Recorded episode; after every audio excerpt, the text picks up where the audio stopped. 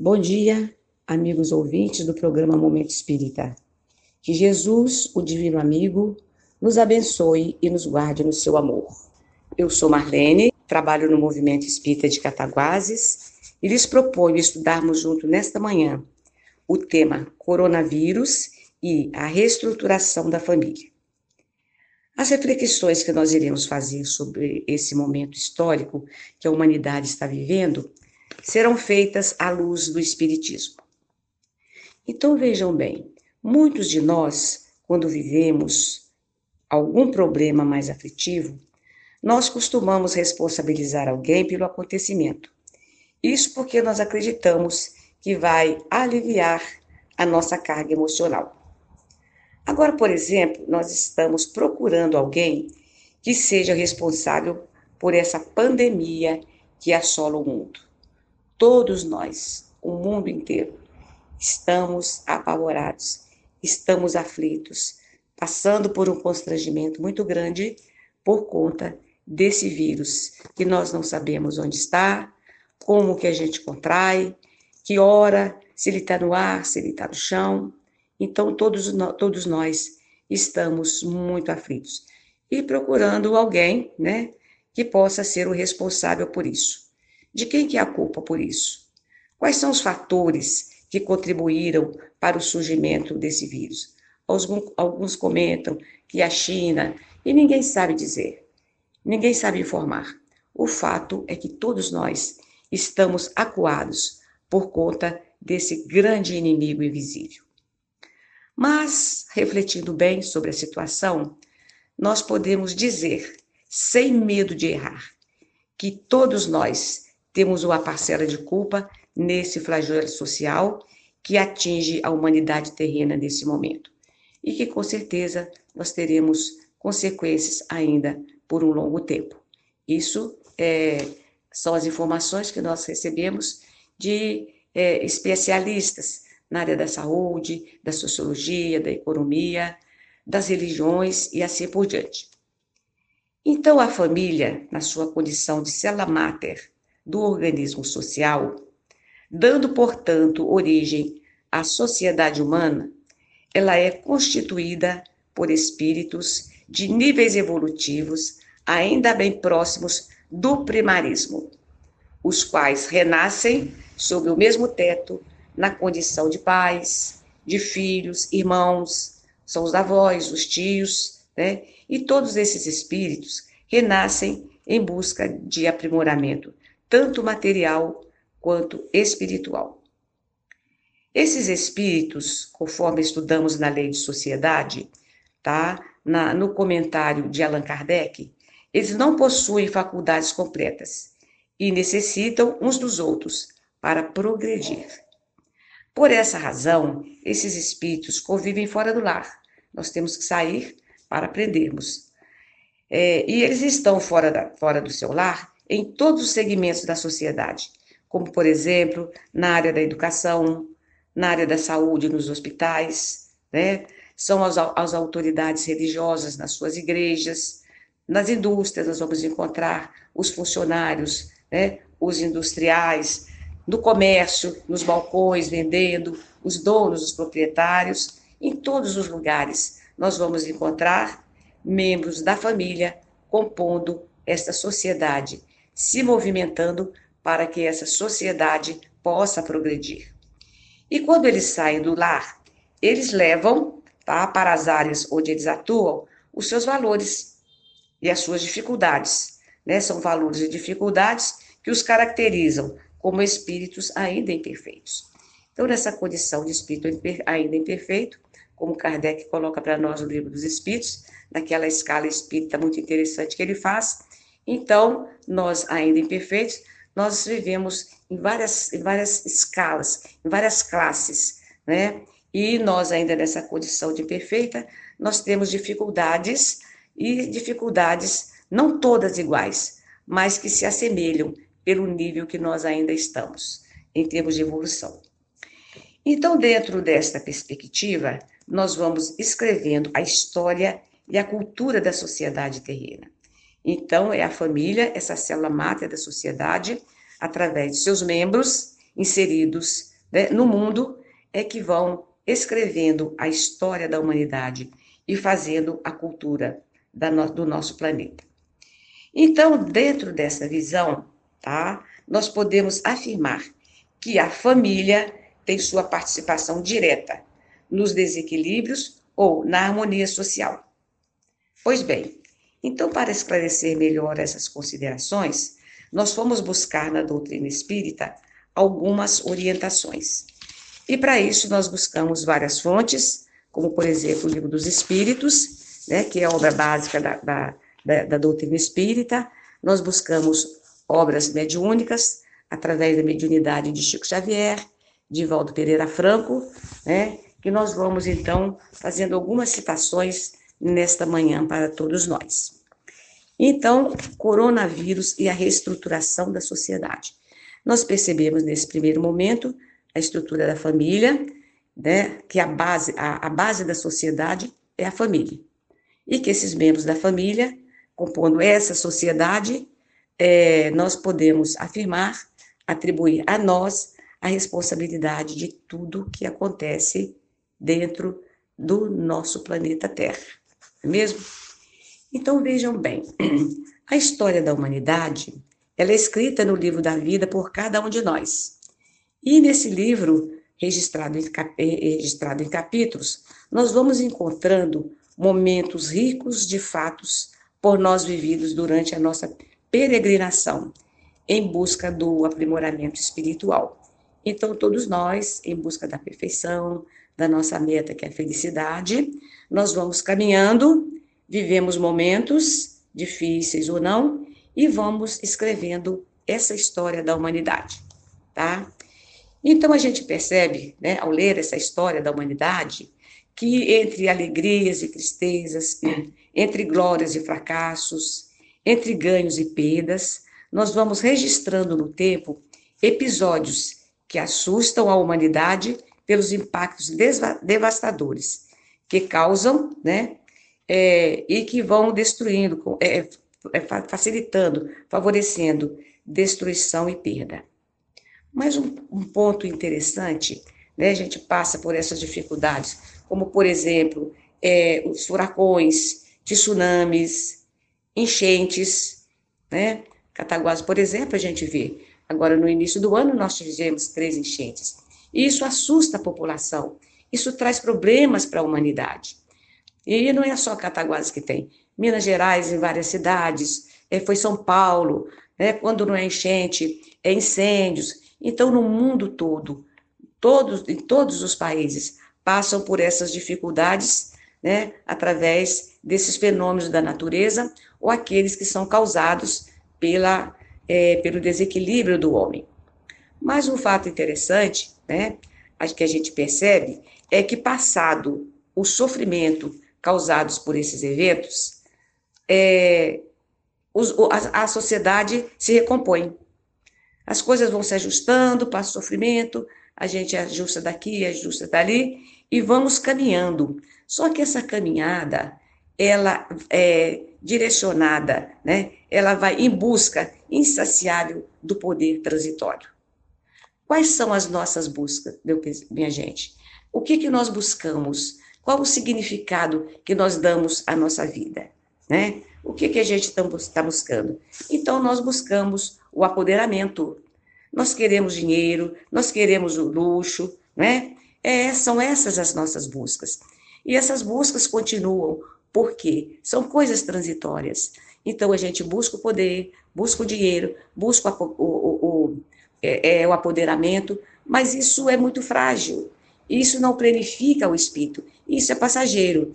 Então, a gente consegue hoje, conquista hoje, amanhã a gente perde, né? Porque dentro de uma subida é, acontece sempre uma descida. Se a gente sobe, a gente tem que descer.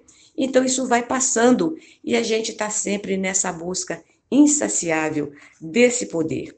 Esse tem sido o, significado que nós temos dado à nossa vida. E dentro desse cenário, dentro desse panorama de busca insaciável, né, de vazio existencial, de não saber que sentido que nós damos à nossa vida, a família, a família, que é a célula máter da sociedade, ela então se assemelha a um frágil barco em ondas revoltas, em ondas muito revoltas. E o que, que acontece com, frágil, com um frágil barco é, no mar, onde as ondas são muito altas? Então ele perde o seu norte, ele perde o seu destino e fica a mercê do vento e dessas ondas. Vai para lá, vai para cá, e a família, ela pode ser comparada com isso, né? Porque hoje o que, que aconteceu? Os pais, filhos não se respeitam mais, não é isso? Existe dentro do lar uma competição muito grande. São pais competindo com filhos, é, irmãos competindo com irmãos. Então, aquele respeito, aquele afeto, aquele carinho, né? Isso vai perdendo, isso vai se tornando cada dia mais frágil. E essa família, então, vai se desestruturando, tá? O formato hoje da família, a gente não sabe mais qual que é. Ele, ele assim, é frágil né? e ele muda frequentemente. Então, a família é efetivamente um barco nesse momento em ondas muito altas e ele perdendo o norte. Então, nós vamos ver no livro dos Espíritos, tá? Allan Kardec, codificador da doutrina, indagando aos benfeitores espirituais na pergunta 775. Qual seria para a sociedade o resultado do relaxamento dos laços familiares? E aí os espíritos responderam: uma recrudescência do egoísmo, ou seja, um retorno, um retorno ao egoísmo. A gente, em vez de progredir espiritualmente, a gente então retorna, a gente retorna ou estaciona, né? Porque é, é, é considerando a lei do progresso, a lei de evolução, é, não há assim uma volta, mas nós é, estacionamos, né? E o egoísmo ele aumenta cada dia mais. Então a gente quer tudo que nós queremos, nós queremos para nós. Em primeiro lugar nós e depois, se puder, o nosso próximo. Então, é o egoísmo falando mais alto. E o egoísmo é a fonte geradora do orgulho, da cobiça, da vaidade, da agressividade, né? Então, é o egoísmo predominando na sociedade humana. Segundo os espíritos, quando os laços de famílias são relaxados. O espírito Joana de Ângeles, no seu livro Amor, Imbatível Amor, através do médio Divaldo Pereira Franco, ela diz o seguinte: a família, tá, é a base fundamental sobre a qual se ergue o imenso edifício da sociedade. E toda vez que a família se enfraquece, a sociedade experimenta conflitos abalada nas suas estruturas. Olha que imagem bonita, que analogia que ela faz da família com o edifício. Quando esse edifício entra, né, começa a se arruinar, é, começa a ficar enfraquecida as suas estruturas, a sociedade, as pessoas que estão lá dentro, também todo mundo sai desesperado, apavorado. E a família também é assim, na sua condição do grande edifício da sociedade. Né? E a família está abalada, a estrutura da sociedade também está abalada. Tá? Vejam bem o que, que aconteceu no, de, é, no final de dezembro de 2019. Né? Então, foi identificado em dezembro, próximo ao Natal, as festas que a gente sempre celebra. Então, foi identificado na cidade de Wuhan, na China, um vírus tenebroso. E esse vírus está abalando as estruturas mais resistentes da sociedade mundial. Poder, a vaidade, a riqueza, tudo foi abalado por esse vírus. O coronavírus chegou silencioso, sorrateiro, atravessou fronteiras, levando a morte, a dor e o pânico. E foi mesmo. Foi uma situação, um momento de grande desespero e ainda é para toda a sociedade. Então, ele desafiando a ciência, negligenciando o poder temporário, impôs, ele impôs porque não tem remédio, não tem vacina ainda, né? Então ele pôs como única alternativa para minimizar o seu ataque o recolhimento social, a quarentena que nós estamos vivendo hoje. e que muita gente está sofrendo. Não pode sair de casa, não pode ir ao shopping, não pode comprar. Muitas pessoas perderam o emprego, né? As empresas fragilizadas também estão é, dispensando porque estão produzindo menos. A, a, nossa, a nossa sociedade é toda abalada, a economia também. Então, foi uma imposição do coronavírus para minimizar né, o seu ataque. As famílias deveriam voltar para casa. Olha bem essa colocação. As famílias deveriam voltar para casa, porque nós nos abrigamos sobre quatro, as quatro paredes e um teto. Estamos ali perto dos outros, mas nós não estamos juntos. Nós ficamos longe, porque quando nós chegamos do nosso trabalho, onde quer que a gente é, trabalhe, então essa família não se comportam mais como deveria, não conversam, não tem diálogo, porque hoje nós temos um amigo maior, que é o celular, que é a televisão, né? Então ninguém conversa mais. A gente manda mensagem. Eu estou numa sala, outro está no quarto. O que eu quero falar, eu mando através do celular. Então, é, a família, sob a imposição do coronavírus, deveria voltar para casa, reconhecer em si, porque os membros da família não se conhecem tá? Dialogar e conviver. Isso que nós precisamos, porque nós, dentro da família, nós não nos conhecemos. O pai não sabe quem é, como é que é o filho, o filho não conhece o pai e assim por diante. Então, no livro Jesus no Lar é uma obra pequenininha, extraordinária, escrita por, pela, através da mediunidade de Francisco Cândido Xavier, editada pelo espírito Neio Lúcio, isso há mais de 50 anos, nós vamos encontrar a seguinte informação: o berço doméstico é a primeira escola, é o primeiro templo da alma. A casa do homem é a legítima exportadora de caracteres para a vida comum. Tudo isso que a gente colocou, né? Nós estamos dentro do nosso lar, saímos para a sociedade para trabalhar, ou seja lá o que, que a gente vai fazer, nós saímos levando todas as características né? Que nós trazemos de vidas passadas e que nós vamos sedimentando agora no momento que nós estamos vivendo, né, na presente encarnação, e a gente vai levando isso para a sociedade onde nós vivemos e vamos imprimindo isso nas outras pessoas. E ao mesmo tempo que as outras pessoas imprimem em nós também as características dele, né? E vão fazendo essa cultura e essa história é, de tanta dificuldade como nós estamos vivendo, tá? E aí o espírito da Eulúcio pergunta, né? Como esperar uma comunidade segura e tranquila sem que o lar se aperfeiçoe? Se nós é que fazemos a, a sociedade, se o lar não se aperfeiçoar, como é que a sociedade vai se aperfeiçoar, né? Continua dizendo mais: a paz do mundo começa sobre as telhas a que nos acolhemos. Então é debaixo, é, sob o nosso teto, né? que nós começamos a construir a paz, a paz das nações. Um lar aperfeiçoado, um lar equilibrado, a sociedade também será equilibrada.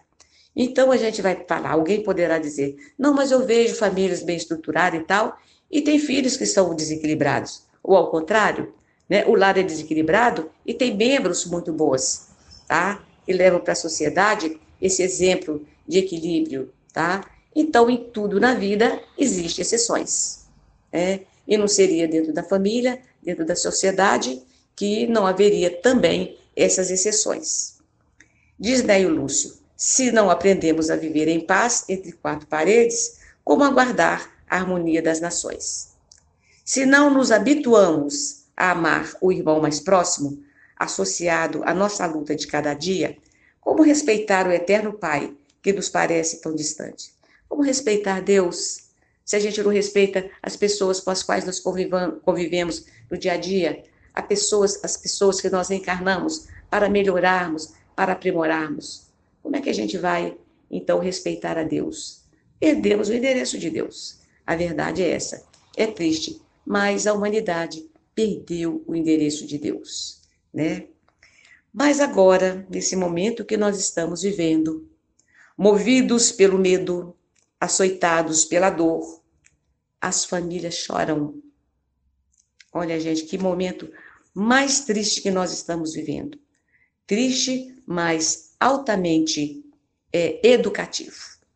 Na verdade, tudo isso que nós estamos acontecendo faz parte de um projeto inteligente e amoroso de Deus para fazer com que nós possamos despertar para a nossa realidade enquanto espíritos imortais e com a grande responsabilidade de sermos, agirmos e atuarmos como co-criadores. E nós nos esquecemos disso, tá?